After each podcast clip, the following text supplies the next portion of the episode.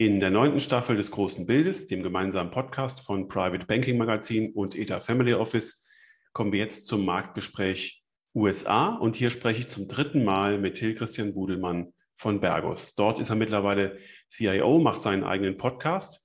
Und wir machen einen langen gemeinsamen Spaziergang über die Weltwirtschaft, landen dann in den USA und sprechen dort über Politik und über Mikroökonomie und steigen auch in den Maschinenraum von Bergos hinab, um mal zu gucken, ob sich aufgrund von Corona irgendwas dort verändert hat. Viel Vergnügen!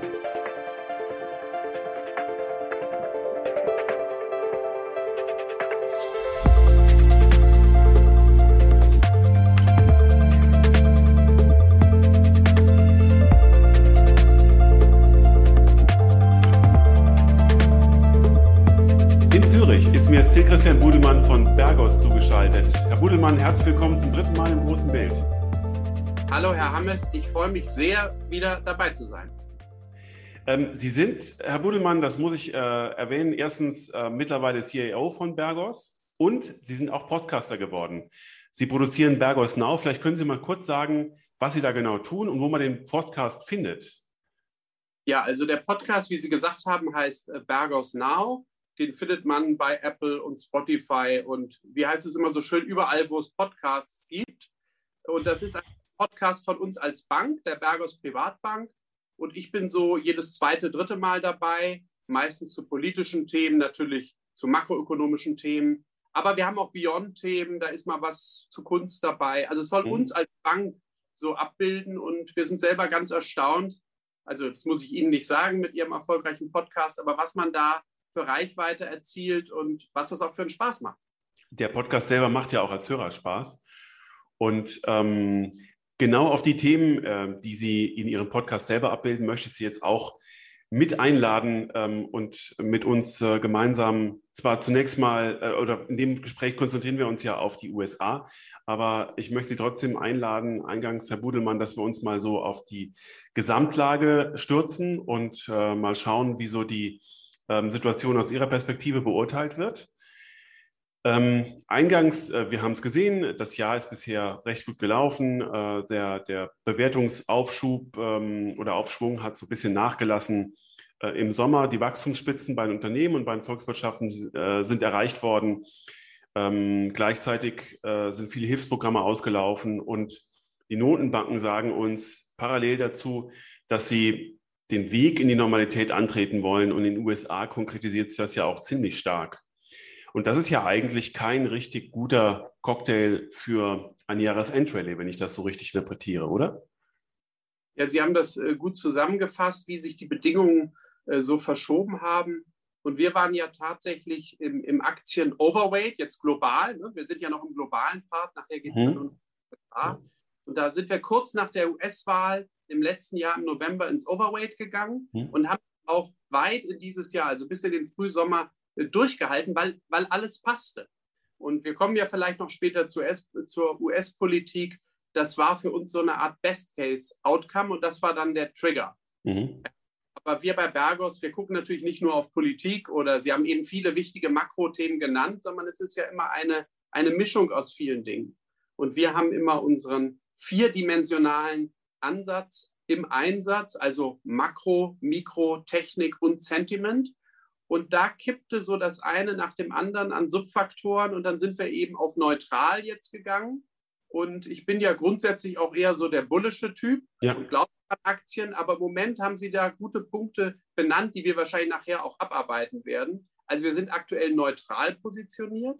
Innerhalb von Aktien sind wir aber weiter US-Overweight. Mhm. Okay. Das ist Our Call auch von mir persönlich ja. seit 2010, um ehrlich zu sein. Und den haben wir nie kassiert. Irgendwann werden wir es tun, aber bis jetzt noch nicht. Und wenn ich über die vier Dimensionen spreche, da ist natürlich auch die Bewertung. Sie haben eben von Bewertungsaufschlägen gesprochen. Das stimmt. Wir haben inzwischen ein PI im SP 500 von 21. Das ist natürlich weit über den historischen Durchschnittswerten. Das ist nicht günstig, ja. aber ja immer in Perspektive setzen. Und wenn man eben das PI, und ich hoffe, es ist okay, dass ich zum Start hier erstmal monologisiere, ja. ja. geht es Gleich geht es wahrscheinlich hin und her. Aber wenn man das PI invertiert, kommt man ja zur sogenannten Gewinnrendite. Und da wird aus 21 dann so 4,8 Prozent. Mhm. Und das vergleicht mit der Rendite von den Zehnjährigen auf der Bondseite, die sind ja gerade so bei knapp äh, anderthalb, nicht? Wir sprechen mhm. hier ja äh, Oktober.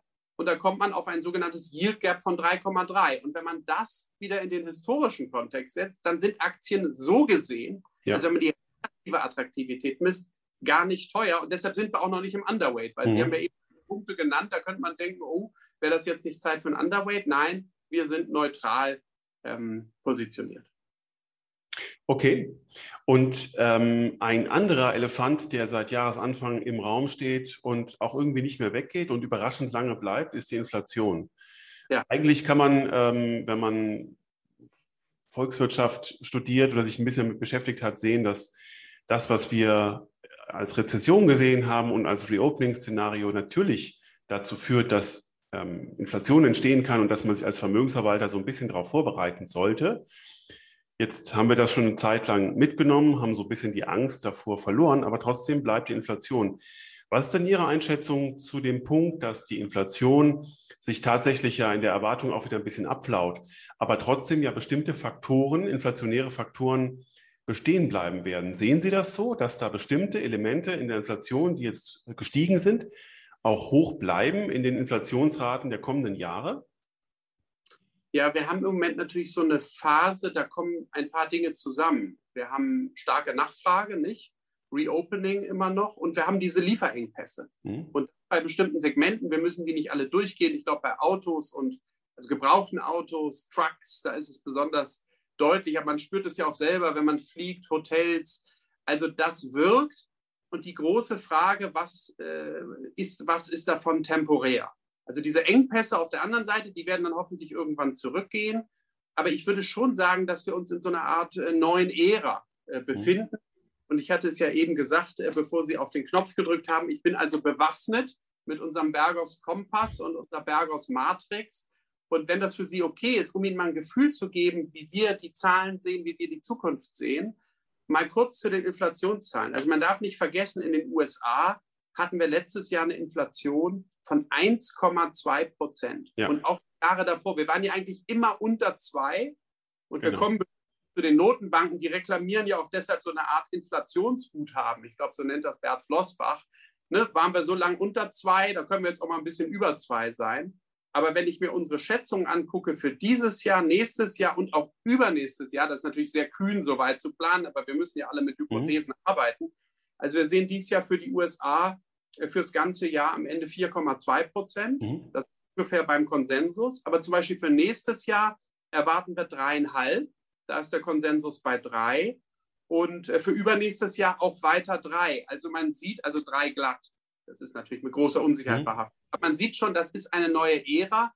Da wird was bleiben. Es wird ja auch weiter an Paketen in den USA äh, gebastelt.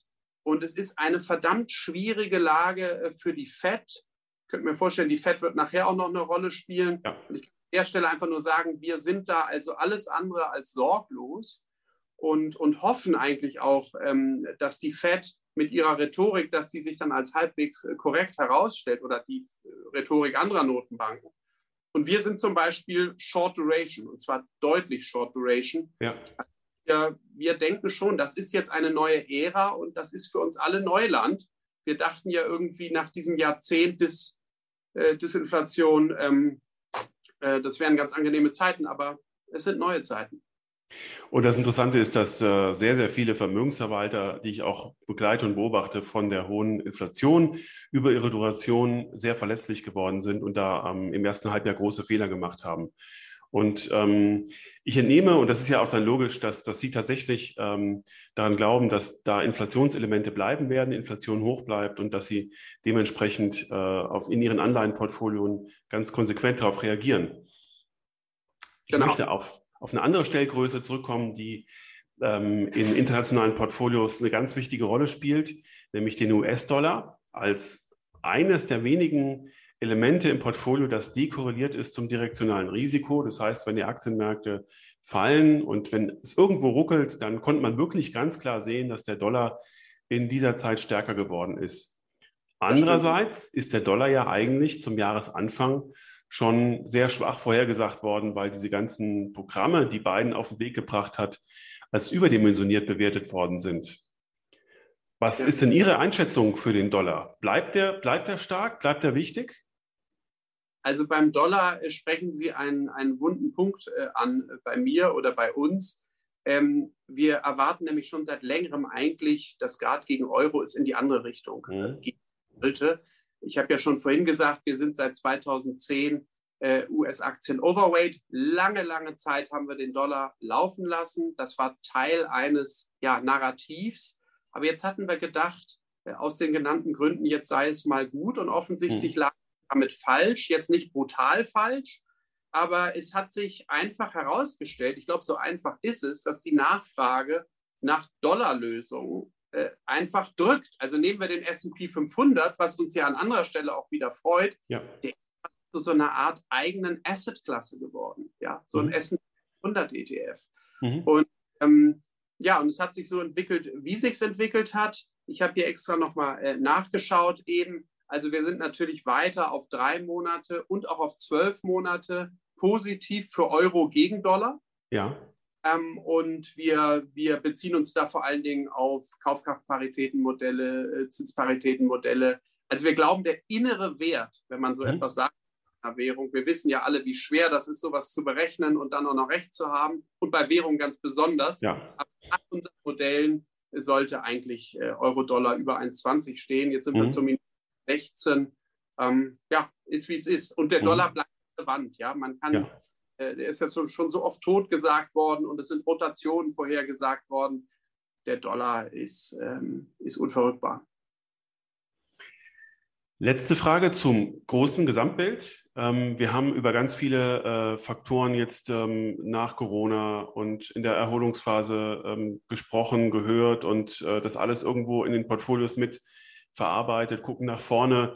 Alles normalisiert sich so ein bisschen, aber gibt es aus Ihrer Sicht Krisenszenarien oder mögliche Schocks, die wir insgesamt noch zu wenig diskutieren? Gibt es auf Ihrer Risikolandschaft Punkte, die Sie hier anführen möchten? Ja, also ähm, auf die kurze Sicht, wir haben ja eben schon über Lieferengpässe gesprochen und Inflation, nicht? Unser, unser wichtigster makroökonomischer Berater, Dr. Holger Schmieding, ist, glaube mhm. ich, einigen Begriff Ihnen sowieso. Der hat neulich in unserem Investmentkomitee gesagt, er spürt so einen Hauch von Stagflation. Mhm. Da, fängt man ja an zu frösteln. Er hat mittelfristig einen positiven Blick. Ich will ihn hier nicht falsch zitieren, mhm. aber ich glaube, das ist ein Thema. Dann ist China natürlich ein Riesenthema. Stichwort Regulierung. Da ja. scheint schon so eine Art ja, kleinen Paradigmenwechsel zu geben. Und dann gerade äh, nach Afghanistan, wenn ich hier diese Brücke schlagen darf, mhm. Bleibt natürlich dieses Gigarisiko China-Taiwan. Ja. Äh, das kann niemand vorhersagen, darauf kann man auch keine Portfolios ausrichten. Aber wenn Sie mich so fragen, auf zwölf Monate Risiken. Wahrscheinlich muss man da eher sagen auf zwölf bis 36 Monate. Aber das wäre natürlich der absolute Schocker. Ja, ja. Und ansonsten bleibt das weite Feld der Politik. Wir werden ja vielleicht gleich noch dazu kommen. In den USA ist offensichtlich, äh, ist da, da reiben sich da die großen Blöcke mhm. und es wird immer. Und äh, ja, und in Europa haben wir ja nun, die Bundestagswahl ist in den Büchern, aber nächstes Jahr ist ja Frankreich dran und da ist Le Pen immer ein Thema. Mhm. Also ich würde sagen, äh, politische Themen bleiben auch auf dem Tisch. Fantastische Überleitung. Und weil wir in Europa oder in Deutschland ja gerade so beschäftigt sind mit der eigenen Bundestagswahl, bekommen wir über das, was in den USA gerade passiert, ganz wenig mit. Und ähm, ich weiß, dass Sie das sehr eng begleiten und möchte Sie einladen, wenn wir jetzt mal auf die äh, USA schauen, wie Sie aktuell einschätzen, was da momentan passiert. Also wie bewerten Sie denn die Politik von Joe Biden aktuell und was gibt es denn da für Reibungen zwischen den Blöcken, die Sie gerade beschrieben haben? Ja, wenn das okay ist, würde ich da ein bisschen ausholen. Gerne. Ich habe ja vorhin beschrieben, dass wir äh, nach der US-Wahl ins Overweight gegangen sind, weil wir schon am Mittwoch nach der Wahl, Sie werden sich erinnern, Dienstag auf Mittwoch war die Wahl und dann wurde er ja erst Samstag Präsident elekt, aber wir hatten Mittwoch schon eine Gewissheit, dass Biden es wird. Und äh, wir konnten äh, offensichtlich sehen, äh, dass es im Kongress, also in beiden Kammern, dem Senat und dem Abgeordnetenhaus, verdammt eng werden würde. Und dann kam es uns in unserem Ad-Hoc-Investment-Komitee sofort in den Sinn, das ist eigentlich so eine Art Best Case. Mhm. Trump ist ähm, der Stress, äh, gerade beim Thema Trade, ist äh, nicht vom Tisch, nicht? Also dieser kalte, kalte Krieg China-USA, der wird uns wahrscheinlich unsere ganze Laufbahn leiten, aber dieser Ad-Hoc-Stress, dieser Twitter-Stress äh, ist vom Tisch. Und auf der anderen Seite ist, sind die Wahlen sozusagen down ballot so knapp ausgegangen, dass es sehr unwahrscheinlich ist, äh, dass man, sagen wir mal, links durchregiert, die Steuern erhöht und so weiter. Und das hat ja auch lange äh, gut funktioniert und ich glaube auch nach wie vor, dass das eine gute, gute Konstellation gerade ist.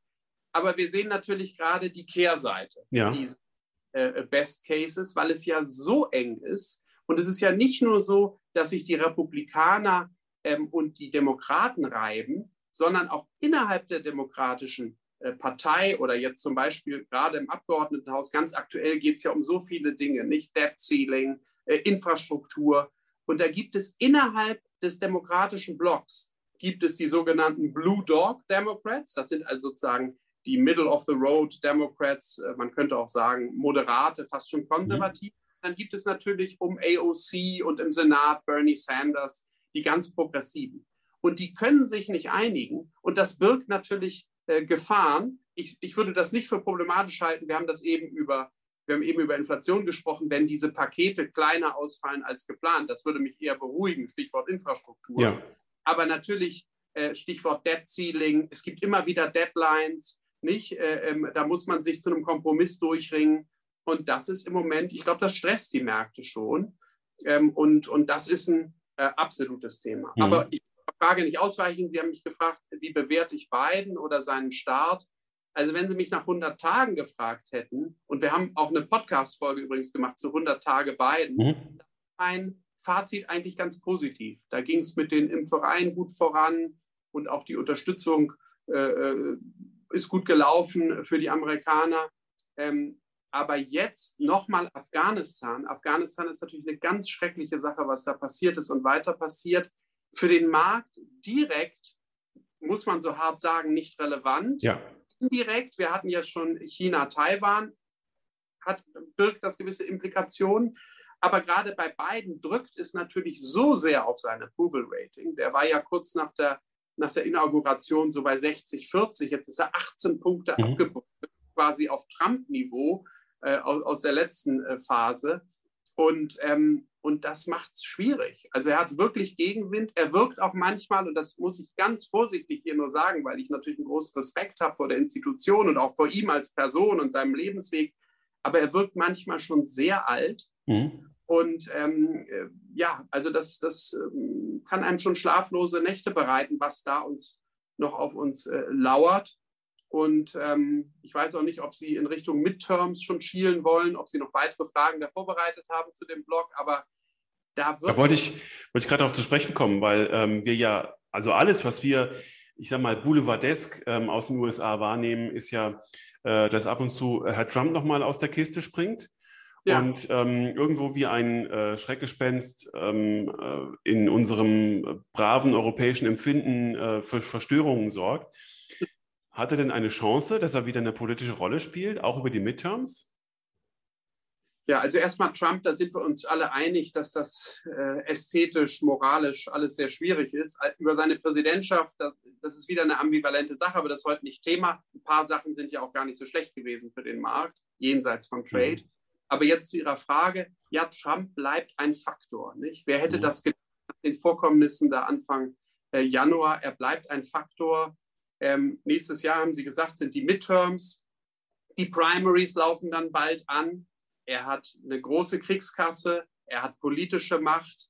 Er schiebt die Republikaner da in eine bestimmte Richtung. Und wenn Sie mich konkret fragen, äh, sind wir ihn los oder kommt er womöglich wieder? Also wir haben ja hier unseren Bergos Prediction Market Mix, wo wir immer aus den Prediction Markets ableiten, wie sind die Wahrscheinlichkeiten für gewisse mhm. ähm, Zusammenhänge. Und wenn ich da schon Richtung 2024 schiele, dann muss ich sagen, wenn man das Einzelperson für Einzelperson benennt, dann hat im Moment keine einzelne Person eine höhere Wahrscheinlichkeit, 2024 zum US-Präsidenten gewählt zu werden, als Donald Trump. Ich weiß, das wird jetzt einige schocken. Ähm, aber das liegt natürlich auch daran, dass sich die Wahrscheinlichkeiten bei den Demokraten ziemlich gleichmäßig verteilen auf ja. beide Harris. Mhm. So, so, alt ist ähm, und weil Harris es offensichtlich auch will. Also Biden plus Harris Wahrscheinlichkeit ja, okay. größer Trump. Aber Trump ist nicht vom Tisch. Und okay. äh, vielleicht ein Satz zu den Midterms. Äh, auch da, wenn ich die Wahrscheinlichkeiten angucke, die wir da ableiten, also ich würde mal sagen, im Senat ist es ja gerade 50-50, nicht? Im Senat sitzen ja 100 äh, Senatorinnen und äh, Senatoren. Im Moment ist wirklich 50-50 und mhm. Kamala der Tiebreaker. Ähm, ich glaube, es wird verdammt eng. Nächstes mhm. Jahr Drittel neu gewählt. Wahrscheinlich ist es wieder dann 51, 49, 50, 50, ja. 49, 50. Es bleibt eng. Aber im Abgeordnetenhaus, da haben die Demokraten ja gerade eine Mehrheit. Das wäre meine These. Und da können wir ja ist ja eine schöne Tradition, dass ich immer im Herbst hier vorbeigucke. Mhm. Da können wir nicht mal gucken, da wäre meine These aufgrund historischer äh, Zusammenhänge, aber ja. auch auf aktueller Entwicklung. Ich glaube, die GOP, die Grand Old Party, die Republikaner, die werden das Haus drehen mhm. und da noch mehr Stress rein. Ähm, wird allerdings auch Steuererhöhungen dann endgültig vom Tisch nehmen. Okay, ja.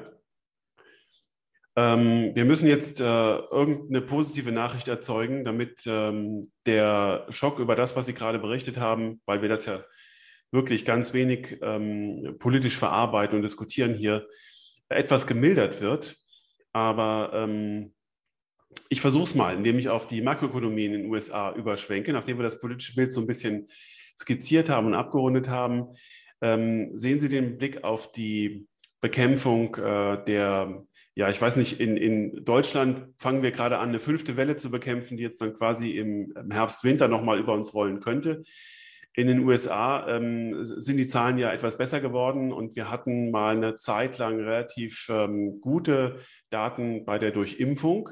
Wie ist denn aktuell aus Ihrer Sicht das Risiko, dass wir im Winter nochmal eine Corona-Welle bekommen, die wirklich nochmal wachstumshemmend wirkt? Ja, also Corona ist natürlich das Megathema, ist klar. Und da bleiben wir ja auch nicht vor Überraschungen äh, gefeit. Nicht? Also äh, wenn dann auf einmal eine Mutation auftreten sollte, gegen die die Impfung nicht hilft. Also das sind natürlich, das habe ich vorhin vergessen bei den Risiken. Das mhm. muss man im Zeitalter immer auf der Platte haben. Ja. Grundsätzlich glaube ich, die Verschiebung der politischen Debatte, dass es weniger darum geht, ganze Volkswirtschaften runterzufahren, sondern dass man Druck macht auf die Ungeimpften. Das ist ja, glaube ich, in der ganzen westlichen Welt so, dass sich die ja. Debatte geschoben hat. Und das möchte ich hier nicht politisch oder moralisch bewerten. Ich stelle mhm. einfach fest, dass es so ist. Und ich stelle auch fest, dass es gut für die Märkte ist. Mhm.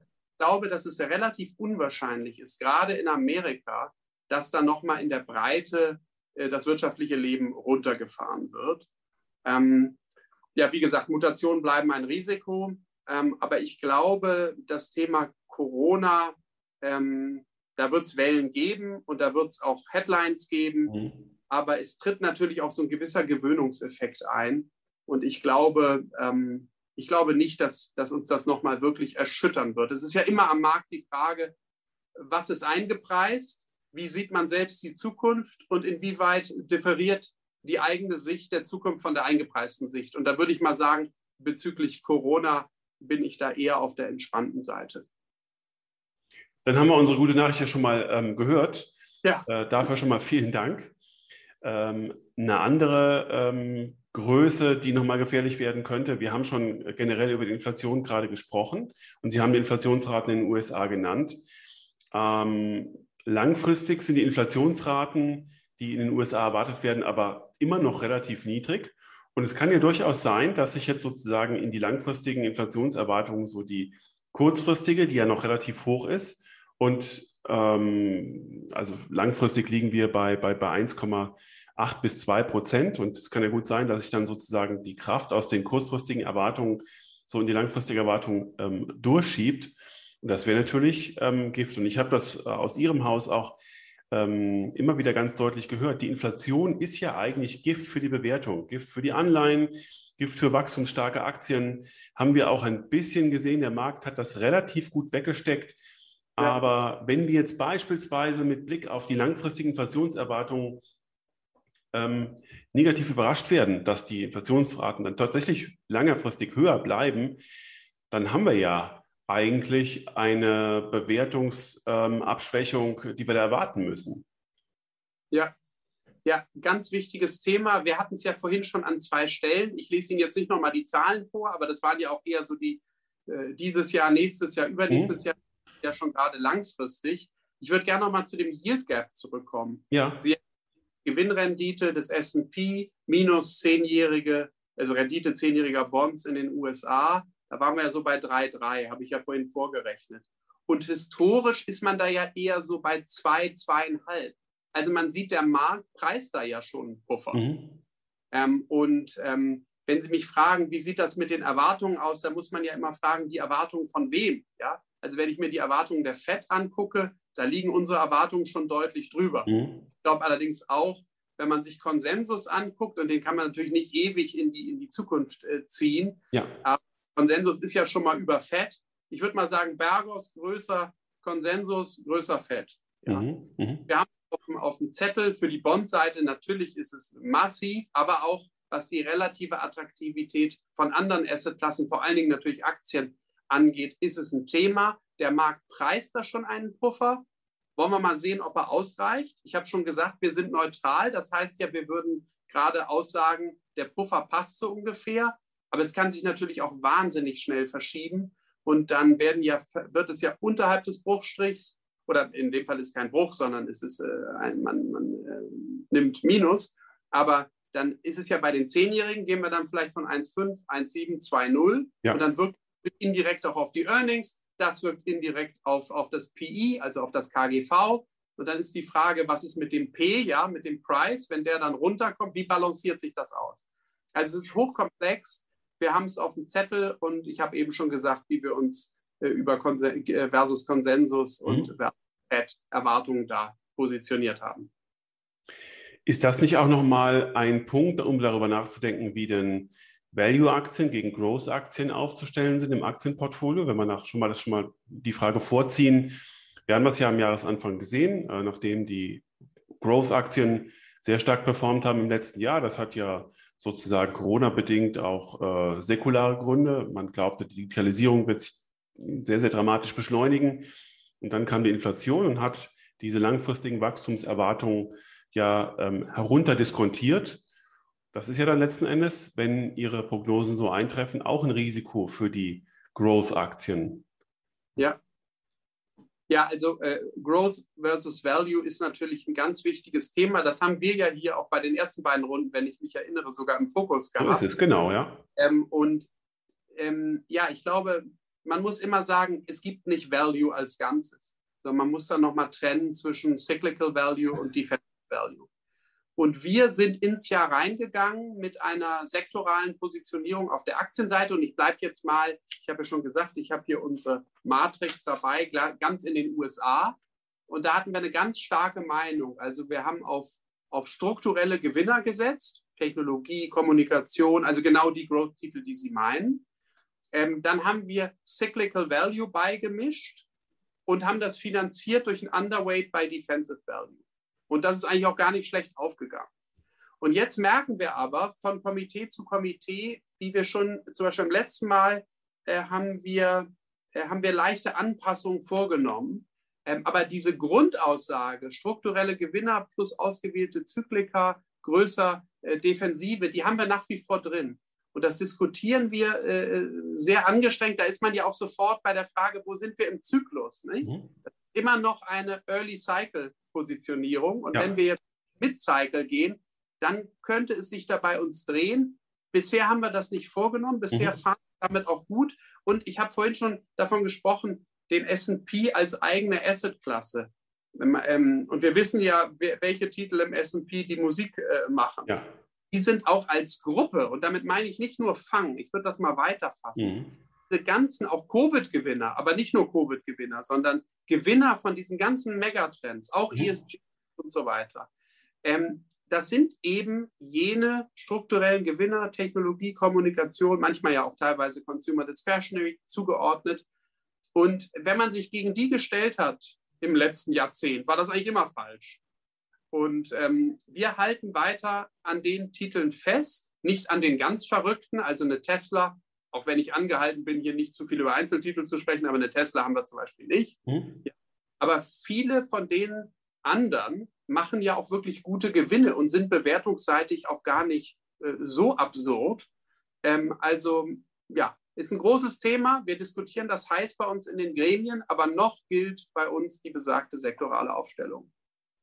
Wir kommen gleich nochmal zu der Aktienbewertung zurück, aber ich möchte Sie, ähm, um das makroökonomische Bild abzuschließen, äh, nochmal kurz befördern. Ich habe das ähm, beim letzten Gespräch schon mal gemacht und Sie zum Präsidenten der Vereinigten Staaten ähm, befördert. Und obwohl Sie jetzt als CEO vielleicht glücklich sind, ähm, möchte ich Sie ähm, nochmal äh, auf ein Amt heben, das außer Papst und bayerischer Ministerpräsident äh, nochmal in einer höheren Liga spielt, nämlich ich möchte Sie kurz zum FED-Präsidenten machen. Und ähm, Sie bitten mal kurz zu sagen, wie Sie denn den Spagat vollziehen, dass Sie im Rahmen dieser sinkenden Wachstumsraten, der sinkenden Unternehmensgewinne, vielleicht auch anderer Bremseffekte über die Inflation, die wir gerade schon besprochen haben, jetzt den Weg über Tapering und Zinserhöhung zur Normalisierung äh, beschreiten wollen.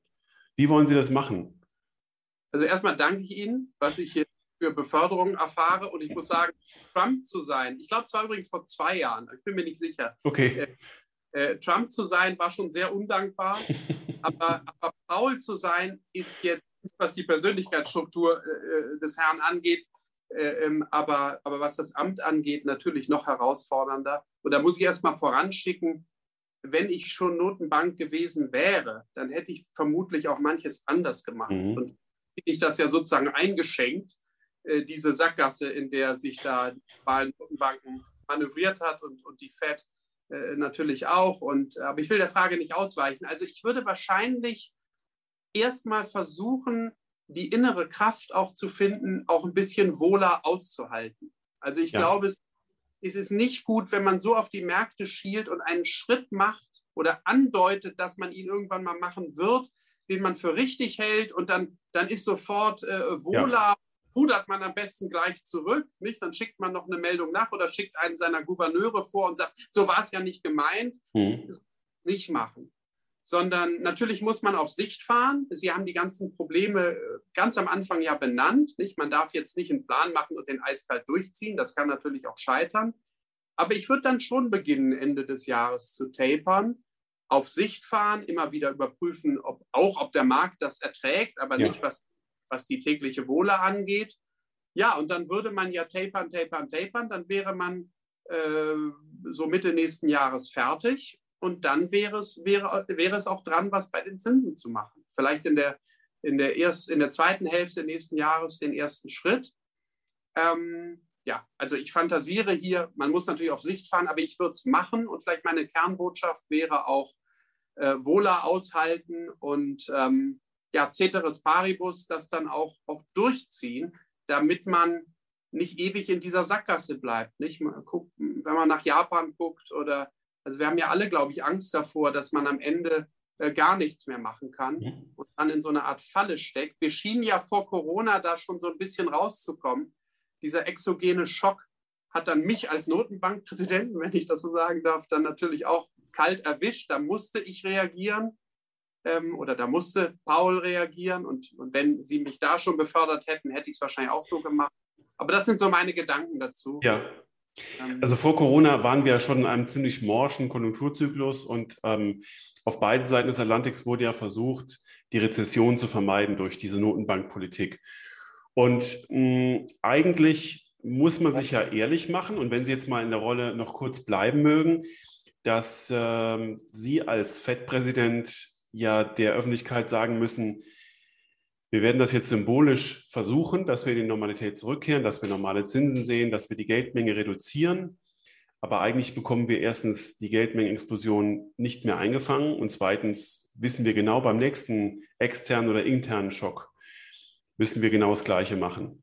Und dann sind wir nochmal auf einem höheren Geldmengenniveau, dann sind wir nochmal in den Zinsen niedriger und wir haben noch weniger Chancen, uns irgendwo daraus zu ähm, laborieren eigentlich sind wir angekommen in der New oder in der Modern Monetary Theory, in der wir wissen, zumindest mal die Staaten, die Bundesstaaten und äh, die Regierung der amerikanischen, der, der Vereinigten Staaten wird ihre Schulden nie mehr zurückbezahlen müssen, weil wir die einfach übernehmen.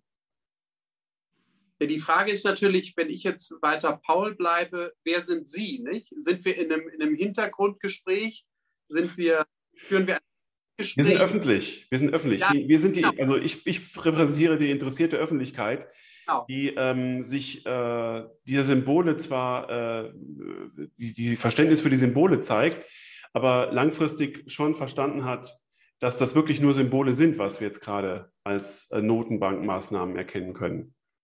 Ja, da merke ich aber natürlich auch schon gleich den Druck des Amtes, dass man eben in der Öffentlichkeit auch nicht alles sagen kann. Ja. Wo Sie ja.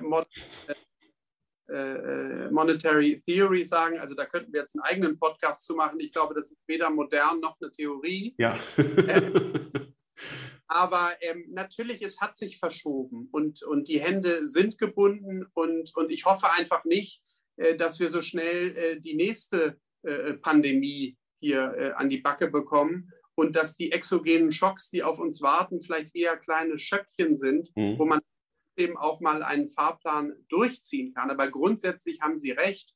Äh, es ist natürlich, jetzt spreche ich wieder halb als Till Budelmann, äh, ähm, aber Sie können mich gerne gleich wieder in die Rolle zurückbringen. Ähm, aber natürlich, wir sind in einer ganz schrägen Ära. Und, und die FED oder die Notenbanken überhaupt, das, sind, das ist ja alles so politisch geworden. Und dieses Narrativ, ich hatte das vorhin schon angedeutet, Stichwort Inflationsguthaben. Wir waren jetzt so lange drunter, dann können wir jetzt auch ein bisschen drüber sein. Und ähm, ja, die Art, wie man die Inflation berechnet, nicht, wir wollen hier tief einsteigen, aber ich bin ein Ordoliberaler. Und, und natürlich äh, macht mir vieles ganz großen Kummer. Ähm, aber selbst wenn, wenn man mich jetzt zum FED-Präsidenten machen würde, ähm, der Karren ist natürlich schon äh, im Dreck. Und, ähm, und wenn ich jetzt wieder Till Budelmann bin, äh, dann ich muss Portfolios managen mit meiner Truppe. Mhm. Wir müssen äh, auf den nächsten Monat, auf die nächsten drei Monate, vielleicht auch mal sechs bis zwölf Monate die richtigen Entscheidungen treffen. Und diese, diese Probleme und diese Sorgen, die man als Ordoliberaler im Hintergrund hat, die machen das Leben nicht einfacher, aber darauf kann man nicht das Portfolio ausrichten für das nächste Quartal. Ja. Und das ist so diese, ja, dieses Dilemma, in dem man sich befindet. Dann die Tatsache, dass alle in die Assetklasse Aktien gesqueezed mhm. werden, auch vielleicht gar nicht die Nerven haben, dass diese Alternativlosigkeit, äh, die ja leider nicht mit Risikolosigkeit verbunden ist, dass die auch für Verschiebungen, für tektonische Verschiebungen innerhalb äh, der, der Marktteilnehmergruppen sorgen. Ja. Und da kann man schon die schlimmsten Sachen ausmalen wenn da vieles schief geht und wenn man am Tag X auf, auf einmal lauter Leute in Aktien hat, die aber gar nicht die Nerven für Aktien haben. Letztes Jahr war das natürlich heftig, S&P von oben nach unten, mhm. der 35 Prozent. Aber das war ja auch schon direkt wieder ausgeglichen. Da konnte man ja mit ein paar Durchhalteparolen, äh, kam man da ja durch. Aber wenn man wirklich mal sowas erlebt, was, was wir beide ja auch schon erlebt haben, wenn es mal lange Zeit runtergeht und wenn die Tests, wenn die Nerven der Marktteilnehmer getestet werden, die eben in Aktien reingedrückt wurden. Vielleicht durch Berater, vielleicht einfach durch selbst, weil man auf der Jagd nach Rendite. Das sind so die Sorgen, die ich mir mache. Und das ist mir auch ganz wichtig, äh, äh, dass das bei Ihnen so ankommt und, und bei all unseren Zuschauerinnen und Zuschauern. Ähm, ich bin da überhaupt nicht sorglos. Ich muss halt nur gucken, dass der Laden läuft und dass man kurzfristig die richtigen Entscheidungen trifft. Ja. Und jetzt sind Sie wieder in der Rolle des CIOs und da gefallen Sie mir auch viel besser. Vielen Dank. und ähm, äh, das äh, erlaubt mir auch, dass wir uns nochmal auf die äh, Marktsituation in den USA ähm, äh, bewegen und äh, ich Sie fragen darf, warum denn eigentlich die amerikanischen Aktien ähm, seit langer, langer, langer, langer Zeit optisch immer deutlich teurer bewertet sind als die europäische Seite und natürlich sowieso als die asiatische Seite. Ja, also Sie können sich vorstellen, das ist so das, das Dauerargument, was mir seit Sommer 2010 vorgehalten wird. Meistens zu Beginn des Jahres, wenn USA wieder ordentlich outperformt mhm. hat, gerade über Europa. Und dann heißt es oft von Kundenseite oder auch von Komiteekollegen, aber jetzt ist mal Europa dran. Und, ähm, und das war bisher eigentlich immer falsch. Irgendwann ja. wird es sein. Aber der Hinweis war immer, guck dir doch das KGV an. Mhm. Ähm, und da muss man sagen, die sektorale Komposition ist einfach eine andere. und äh, in den USA gegenüber dem Rest der Welt, vor allen Dingen gegenüber Europa. Da hat man einfach Titel, die stärker wachsen und denen wird dann auch vom Markt ein höheres KGV äh, zugestanden. Und das macht doch alles vollkommen Sinn. Man muss es eigentlich immer sektorneutral rechnen. wenn man sektorneutral sich anguckt, sind die PEs nah beieinander. Oder auch wenn man sich Unternehmen anguckt, die ähnlich sind. Ich nenne jetzt keine, aber aus einem bestimmten Sektor, ein Qualitätsunternehmen mhm. aus den und ein ganz ähnliches aus Europa, die sind dann auch wieder relativ ähnlich bewertet. Ähm, das ist also ein Grund, die sektorale Komposition. Dann, ich bringe es jetzt, glaube ich, zum dritten Mal, mhm. aber das ja mit, der, mit dem SP als eigene Assetklasse. Das führt ja. natürlich dazu, weil man immer wieder er erlebt, wenn Stress aufkommt, dann hat man in Amerika die größte Stabilität. Selbst wenn der Stress, Stichwort 0809, von amerikanischem Boden ausgeht, ist am Ende der S&P, steht er besser da als alle anderen. Das ja. kann aber das ist einfach, glaube ich, für die Leute, die jetzt in Verantwortung sind, während der, ihrer ganzen Karriere äh, mhm. der Fall. Und das rechtfertigt dann für viele auch wieder den Aufschlag. Nicht? Einen zusätzlichen Aufschlag äh, zu dem äh, sektoral begründet. Mhm. Und ähm, ja, und wenn man das so berücksichtigt, muss ich weiter sagen, ähm, wenn ich mir angucke, wo waren, wie waren US-Aktien oder anders gesagt, wenn ich mir einen Chart angucke, wie haben sich relativ US-Aktien beispielsweise gegen Aktien entwickelt und wie haben sich relativ die Gewinne in den USA, die Unternehmensgewinne versus Unternehmensgewinne Eurozone entwickelt. Und das zeige ich über zehn Jahre und lege die beiden äh, Graphen übereinander. Die sind Hand in Hand. Ja? Am Ende ist die Kernfrage, man darf sich nicht zu viel mit Bewertungen beschäftigen. Ich weiß, äh, ähm, wenn wir vorhin über das Yield Gap geredet haben oder auch wenn wir bei Value tiefer gehen würden, dann ist man natürlich sofort bei Bewertungsthemen.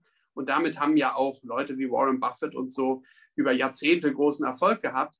Aber meine Lehre eigentlich ist, äh, ich bin ja seit 2004 in halbwegs verantwortlicher äh, Position. Man muss eigentlich, man muss auch oft Bewertungen mehr oder weniger akzeptieren und gucken, wo laufen die Gewinne hin und dann bei den richtigen Titeln sein. Ähm, wenn Sie die amerikanischen Märkte beschreiben, dann ähm, äh, liest und hört man ab und zu was vom Contrarian-Indikator, den Sie auch betrachten. Können Sie uns mal kurz ähm, abholen und beschreiben, was der eigentlich beschreibt und wie Sie ihn nutzen? Ja, sehr gerne. Da würde ich gerne nochmal äh, zurück ähm, äh, zu den vier Dimensionen, die ich am Anfang genannt habe, nicht? Makro, mhm. Mikro, Technik, Sentiment. Makro ist klar, haben wir viel darüber geredet. Da geht es um Gesamtwirtschaft und, und, Politik. Mikro, Earnings and Valuation haben wir auch schon gut bearbeitet. Technik, das macht hier, glaube ich, keinen Sinn, dass, dass Sie jetzt einen Chart anwerfen. Ja, Technik. ja. Mit Real hier irgendwelche, irgendwelche Unterstützungslinien finden wollen bei irgendwelchen Indizes. Aber der vierte Block, Sentiment. Mhm dass man also guckt, wie sind die Marktteilnehmer gestimmt, wie sind sie auch positioniert, das ist ja noch wichtiger. Und da gilt die Faustregel, und das ist für manchen Privatinvestor kontraintuitiv, je besser die Stimmung, desto gefährlicher. Mhm. Bei der Positionierung macht es, glaube ich, intuitiv schon mehr Sinn. Je mehr Leute schon Long-Aktien sind, desto gefährlicher. Ja. Weil wer soll dann noch kaufen? Wer soll denn dann noch nachziehen? Wer soll denn dann noch die Quoten erhöhen? Und ähm, also der bekannteste Sentiment-Indikator weltweit ist, glaube ich, der Indikator äh, der American Association of Individual Investors. Die fragen ja jede Woche ihre Mitglieder, äh, glaubst du, oder glauben Sie, liebe Mitglieder, dass die Märkte über die nächsten sechs Monate steigen, mhm. seitwärts gehen oder fallen? Und dann klassifizieren sie die als Bullen, neutral oder Bären. Ja. Und ähm, das habe ich hier auch, haben wir hier auch bei unserem bei, unserer, bei unseren Unterlagen immer dabei. Das kann ich ja einmal kurz nennen. Das weiß ich leider nicht auswendig, aber die Tendenz war mir klar. Also aktuell haben wir zum Beispiel 28 Prozent äh, Bullen nach dem Double A, Double I äh, und 41 Prozent Bären. Und wenn man das mit den historischen, und der Rest ist neutral. Ja. Und wenn man das mit den historischen Durchschnittswerten vergleicht, da haben wir eben 38 Prozent Bullen, also 10 Punkte mehr, und 31 äh, Prozent Bären, also zehn Punkte weniger als aktuell. Und das ist bei allen äh, Molltönen, die wir beide hier auch heute äh, zum Einsatz mhm. gebracht haben, das beruhigt mich so ein bisschen, dass das Sentiment eben nicht überbordend ist ja. und eine Mischung aus einem Yield Gap, was über dem historischen Schnitt ist, und einer Stimmung, äh, die gar nicht so positiv ist, wie das die hohen Kurse vermuten lassen könnten. Diese Mischung hält uns auch gerade noch bei neutral jetzt global. Das vielleicht zum Sentiment. Ich könnte da noch viel tiefer zeigen. Dieser AA, II ist natürlich eher ein relativ primitiver Faktor. Gerade beim Positioning wird es dann natürlich sehr mathematisch. Mhm. Da haben wir immer so 10, 12 Faktoren im Blick. Ähm, aber ich glaube, das ist ganz wichtig und vielleicht für den einen oder anderen Privatinvestor, der uns zuhört, auch ein Feld, auf dem man vielleicht sich noch ein bisschen schlauer machen könnte. Ja. Ähm, also wir nehmen das sehr ernst, dieses Feld mhm. Sentiment. Okay.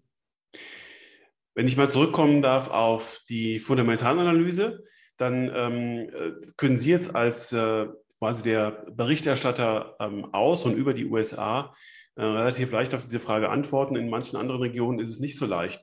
Wenn wir uns die globalen Megatrends betrachten, also die säkulare Entwicklung, äh, die diese Weltwirtschaft prägt, welcher Geschäftsmodelle bedienen Sie sich da in Ihrem Portfolio? Vielleicht aktuell in besonderer Weise, auch im Blick auf die aktuelle Bewertung, um genau diesen Trends Rechnung zu tragen, um sie abzubilden. Tesla haben wir gerade gehört, haben Sie nicht. Ja. Aber welche, welche Geschäftsmodelle finden da noch ähm, Platz in Ihrem Portfolio? Ja, ich muss leider sagen, dass mich unsere liebe Compliance-Abteilung immer anhält, keine Einzeltitel zu nehmen. Das ist gut, ja. Ich ich bin hier ja schon so, so transparent, wie es geht, was unsere grundsätzliche Aufstellung angeht. Und Sie wissen natürlich, Herr Hammes, wir fahren hier zweigleisig bei Bergos. Wir haben sowohl einen systematischen Ansatz zur Aktienselektion und wir haben einen diskretionären. Und bei dem diskretionären haben wir fünf Megatrends ähm, identifiziert. Mhm. Ich habe mal das Factsheet dabei. Ich werde sie mal kurz nennen. Ein paar haben Sie schon genannt. Also das ist auf Englisch jetzt Technological Breakthrough, ähm, Urbanization, Demographics, Climate Change und die Changing Economic Powers. Ja. Und diese fünf Megatrends sind bei uns bereits jetzt.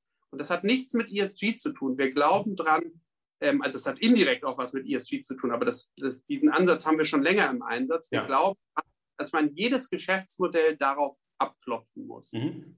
Ich habe das schon vorhin gesagt, diese vielen Entwicklungen, da habe ich auch ESG genannt, die begünstigen ja eben jene Sektoren und Subsektoren äh, äh, wie Technologie, Kommunikation in den USA, also diese strukturellen Gewinner, die mhm. bedienen diese Felder ja alle äh, ganz explizit. Und das ist übrigens auch einer der Gründe, warum wir, obwohl man ja, was ich makroökonomisch so gesagt habe, könnte man ja denken, auch so wie, so wie Sie positioniert sind, so wie Sie die Inflation zukünftig sehen, ähm, Short Duration, sie müssten doch eigentlich viel mehr Richtung Value und Cyclical Value gehen.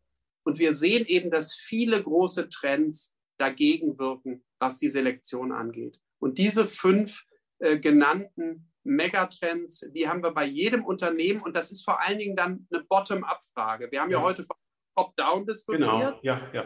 Wir kommen ja auch von unserem Investment-Komitee. Erstmal geht es Aktienquote mhm insgesamt und natürlich auch Bondquote und Bondsegmente und dann Regionen, Sektoren. Aber irgendwann ist unser starkes Aktienselektionsteam gefragt und die gucken, die gehen dann eben Geschäftsmodell für Geschäftsmodell vor. Und ähm, ja, und so kommen wir dann auf unsere Titel. Und, und wenn man die sich so, so anschaut, dann findet man eben verdammt viele strukturelle Gewinner, die eben von diesen Trends profitieren. Und so eine Beimischung, ich habe das vorhin gesagt, von zyklischen Werten, das sind dann auch wirklich nur Beimischungen. Ähm, und ähm, ja, vielleicht das kurz dazu. Ich mhm. wünschte, ich könnte jetzt hier Titel für Titel durchgehen, dann würde es noch. Nein, müssen wir nicht, das geht so. Ja. Aber Sie haben im Prinzip schon äh, die Überleitung auf die nächste Frage angefangen zu formulieren. Mich würde mal interessieren, äh, wie Sie die Zyklik gerade in Ihrem Portfolio abbilden.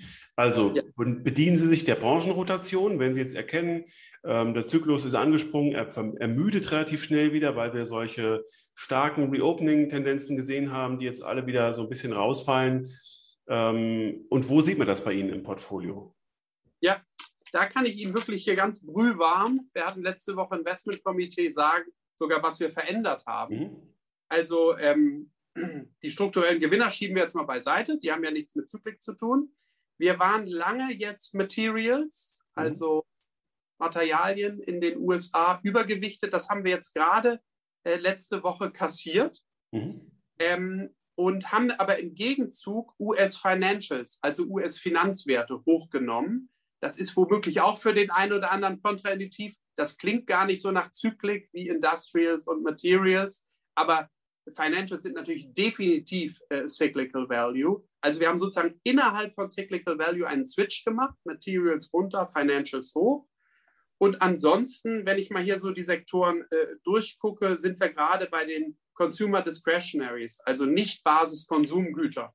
Da ist natürlich jeder Titel wieder ein Roman für sich. Ähm, aber da sind wir schon lange Zeit im Overweight und halten auch noch dran fest. Ähm, und ähm, ja, und da sind, sind wir wieder bei dem, bei dem Zyklusthema. Nicht? Irgendwann werden wir dann feststellen müssen, und der Markt ist ja eine Diskontierungsmaschine, der läuft ja immer vorweg, ja. mindestens Monate.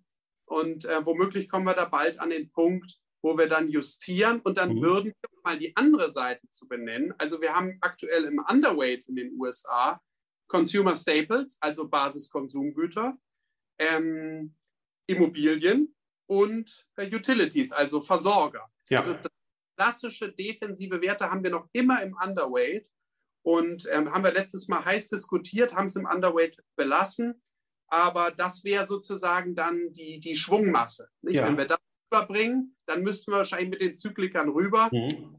Wenn ich hier Industrials angucke, die sind wir neutral. Äh, Energie, nicht? Ölwerte, auch ein klassischer Cyclical Value Bereich, sind wir auch neutral.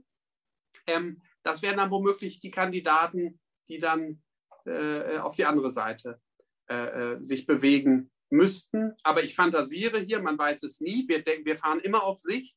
Unser Komitee tagt einmal im Monat. Mhm. Wir sind jeden Tag in der Lage, uns ad hoc zusammenzufinden. Ich berichte Ihnen jetzt einfach den Fakt sozusagen, ja. wie wir heute informiert sind. Aber Sie sollen eben auch wissen, Ihre Fragen gehen da genau in die richtige Richtung und ähm, äh, das wissen Sie logischerweise, hier ist nichts abgestimmt. Also Sie treffen da genau hm. den Kern, den wir gerade in unseren Gremien diskutieren. Übrigens haben Sie jetzt gerade nochmal äh, eine gute Überleitung formuliert und dass Sie es wissen zu meinem Prolog in diesem Podcast, in dem ich quasi mit einer Taschenlampe in den Maschinenraum der Vermögensverwalter steige und sozusagen den Prozess, den Sie gerade skizziert haben, genauso auch nochmal top-down ähm, durchdekliniere, weil ja Vermögensverwalter sich ganz verschiedener Stellschrauben bewegen. Und Sie haben jetzt gerade nochmal bestätigt, dass die Branchenrotation durchaus eine Stellschraube ist, mit der Sie Outperformance ähm, erzielen können. Und ähm, äh, genauso wie Sie dann bottom-up äh, Kriterien definieren. Und das ist jetzt äh, zur Aktienselektion, das ist jetzt meine, meine letzte Frage, zu der ich Sie einladen möchte. Wir haben jetzt ähm, letztes Jahr in der Corona-Krise ähm, ich würde mal sagen, lange Zeit eine, eine, gewisse Blindfahrt gesehen, nicht nur makroökonomisch, auch mikroökonomisch. Und jetzt haben sich viele Dinge nochmal geklärt, rauskristallisiert.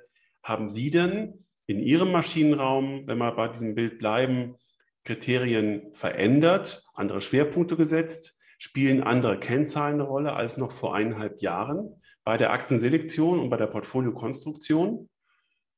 Ja, also wenn ich da nochmal zweigeteilt antworten darf, einmal Top-Down und Top-Down-Entscheidungen münden dann ja bei der Portfoliokonstruktion ja. und dann ein Übergewicht irgendwo und ein Untergewicht äh, woanders und dann geht es ja aber irgendwann an den Punkt, wie bestücken wir es. Mhm.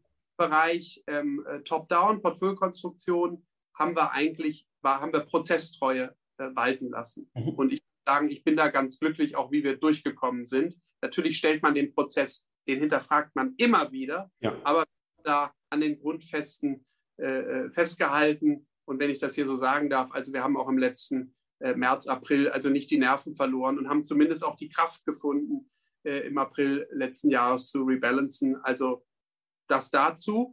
Bottom-up, ja, ich habe ja vorhin schon diese fünf Megatrends beschrieben, äh, die wir immer abklopfen. Und vielleicht mhm. noch mal wir haben hier bei Bergos sowohl einen systematischen Ansatz äh, im Einsatz, den ich jetzt hier äh, auf die Seite schiebe, der ist sehr mathematisch mhm. und da kann man das auch nicht so pauschal äh, beantworten. Da gehen wir mal davon aus, dass der sich von alleine anpasst und kalibriert. Aber was das diskretionäre Picking angeht, da waren wir in der glücklichen Lage, dass wir bereits vorher immer diese Megatrends im Auge hatten und dass das natürlich voll in die Zeit passte. Da haben wir auch ein bisschen Schwein gehabt, wenn ich das ja. so sage weil natürlich die ohnehin schon die strukturellen Gewinner, das gab ja nochmal einen richtigen Schub. Und dann hat man sie schnell Covid-Gewinner genannt.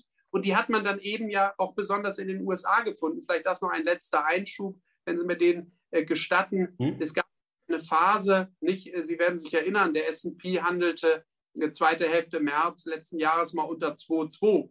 Wir sind jetzt um 4,4, also er hat sich verdoppelt. Aber als er um, äh, oder unter 2,2 handelte, haben natürlich auch viele gesagt, auch unser Kunden, oh, ist es jetzt vielleicht vorbei mit den USA? Mhm. Müssen jetzt Herr Budelmann oder liebes Bergos-Team nicht endlich mal diesen Call kassieren?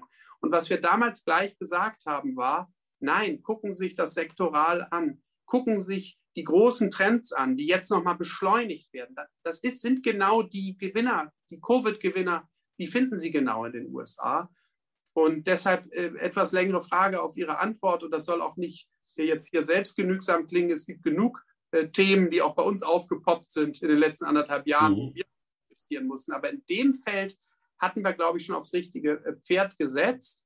Und man muss jetzt eher aufpassen, dass man dann auch immer mal wieder anerkennt, wenn eine Old Economy äh, Sektor, also wenn ja. Second Value läuft oder vielleicht auch mal dann äh, defensive Werte, dass man dann auch die Kraft findet, im Einzelfall davon abzuweichen, mhm. weil Trends und auch ESG, auch die Passivierung übrigens nicht, die wirkt da ja auch mit rein. Ähm, da kann es natürlich irgendwann zu Bewertungsausweitungen führen, die dann auf die kurze Sicht nicht mehr angemessen sind. Ja. Aber ja, das wäre meine lange Antwort dazu. Also da, da fühlen wir uns gut aufgestellt und mussten jetzt nicht alles umwerfen. Mhm. Okay. Ja, Herr Bodelmann, wir haben eine ähm, lange Reise jetzt gemeinsam unternommen, äh, sowohl über den Globus als auch durch die USA, makro, mikroökonomisch und durch die Märkte und jetzt noch am Schluss in Ihrem Maschinenraum. Das hat großen, großen Spaß gemacht und ich sage ganz, ganz herzlichen Dank.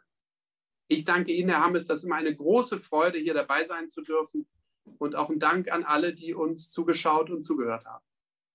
Ich freue mich, wenn wir das wieder fortsetzen. Ich überlege immer noch, ähm, welches Amt ich Ihnen dann zuschustern kann in unserem Gedankenexperiment. Ähm, nach dem FED-Präsidenten müsste ich Sie, glaube ich, mal irgendwie in ein hohes chinesisches Amt hieven, oh äh, das dann höher steht. Ich überlege mir was und freue mich sehr drauf. Danke.